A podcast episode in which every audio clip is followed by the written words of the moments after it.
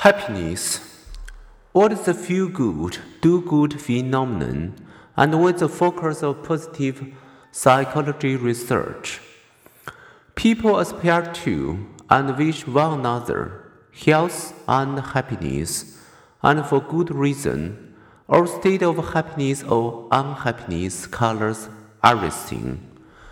Happy people perceive the world as safer and feel more confident. They are more decisive and cooperate more easily.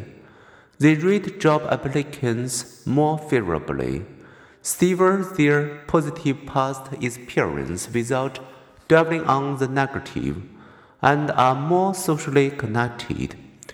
They live healthier and more energized and satisfied lives. When your mood is gloomy, life as a whole seems depressing and meaningless.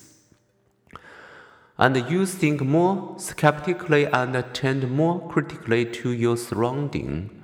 Let your mood brighten and your thinking broadens and becomes more playful and creative. This helps explain why college student happiness helps predict their life course. One study showed that the happiest 20 year olds were more likely to marry and less likely to divorce. In another study, which surveyed thousands of US college students in 1976 and restudied them at age 37, happy students had gone on to earn significantly more money than their less happy than average peers.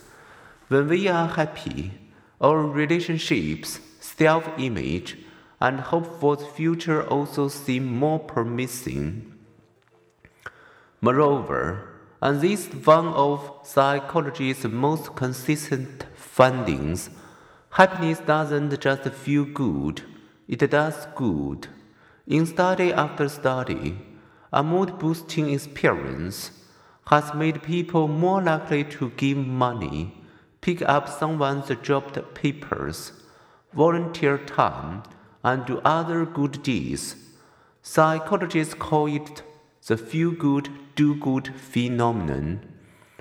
The reverse is also true. Doing good also promotes good feelings. Feeling good, for example, increases people's willingness to donate kidneys, and kidney donation leaves donors feeling good.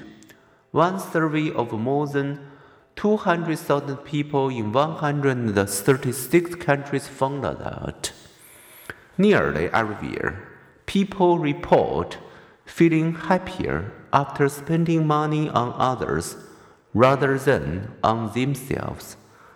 Some happiness coaches harness the do good, feel good phenomenon as they assign people to perform uh, a daily random act of kindness and to record the results.